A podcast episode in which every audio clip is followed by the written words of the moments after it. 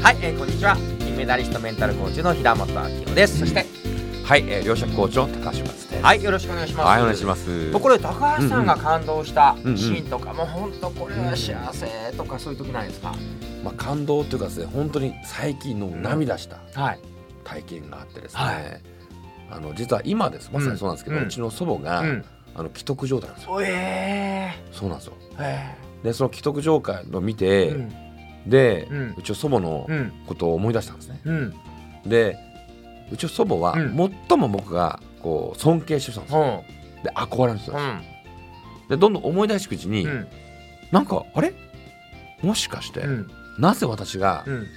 このコーチをやったりとか、うん。セミナー講師をやってるとか皆さんの夢の叶え方を伝えてるっていう理由がは実は祖母にあったってことにへー。つい最近気づいたんですよ。最近なんですね。最近なんですよ。もう1週間前ですよ。一週間前。一週間前。おう。そおう。知りたいですか？う知りたい。はそいうん。うでこれはうちの祖母はですねうん。もともとは、まあ戦時中ねうん。はあの竹やりたい。うん。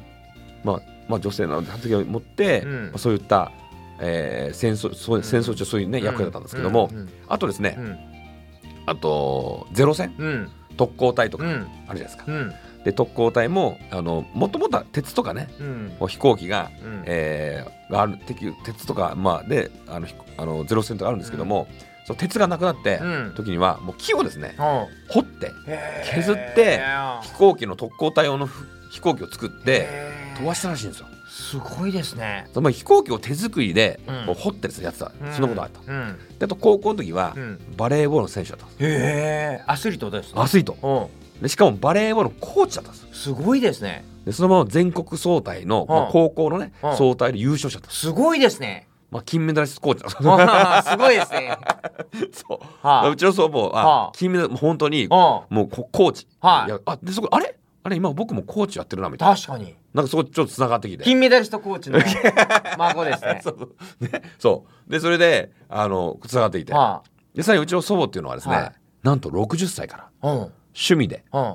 人形作り始めたんですよ。すごいですね。人形作り。うん。でこれは決め込み人形。うん。人形で、うん。まあ、鎌倉の伝統工芸品なんですけども、うん。なんかどんどん趣味が広がっちゃって、うん。うん。こうだんだんもう作るのが楽しかったです、うん。生徒さんがどんどん増えたの。うん。だから人形作りの教室ができたの。すごいですね。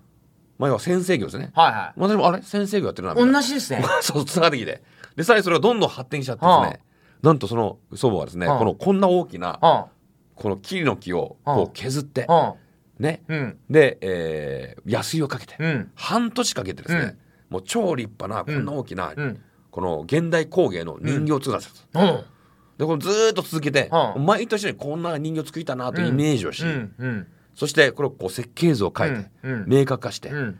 でそれに向かってこう安いで行動していく、うん。イメージ、うん。言語化、うん。行動、うん。習慣なんですあよ。一緒ですね。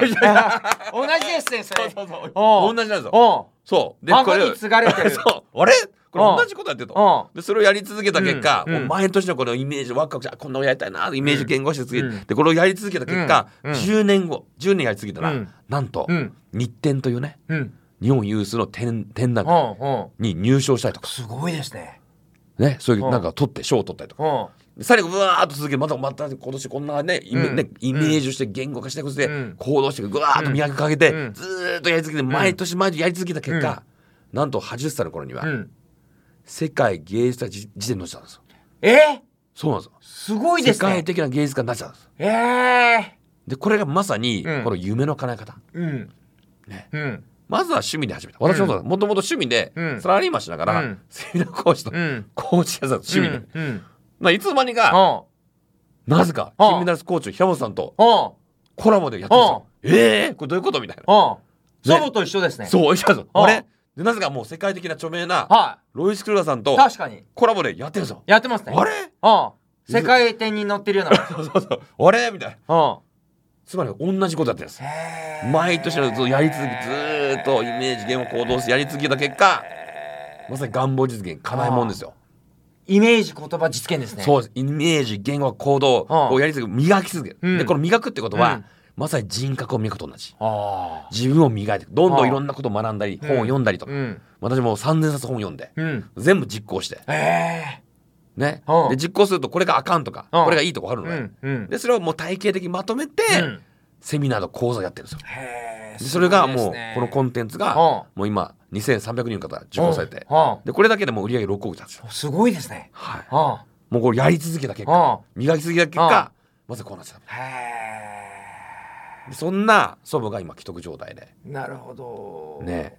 で私この間どんな心境ですか？その祖母が既得状態な。うん。まあやっぱりねなんか一番尊敬するから、うん。やっぱこの祖母のあり方とかうん。生き方うをん。やっぱりこうなんか私が無意識にうん実はモデリングしたと気づいたんですよ。ああなるほどね。なぜ私がこんなコーチやったり、うん。先生やったり、うん。まさに尊敬するうん。祖母のあり方にうん。憧れて、うん。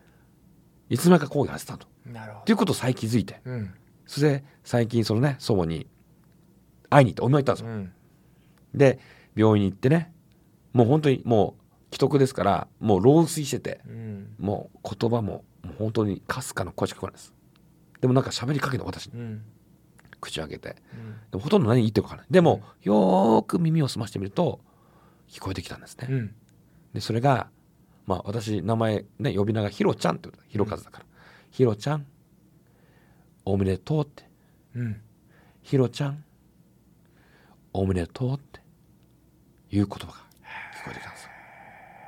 でその時私ファッとこうイメージが湧いたのは、うん。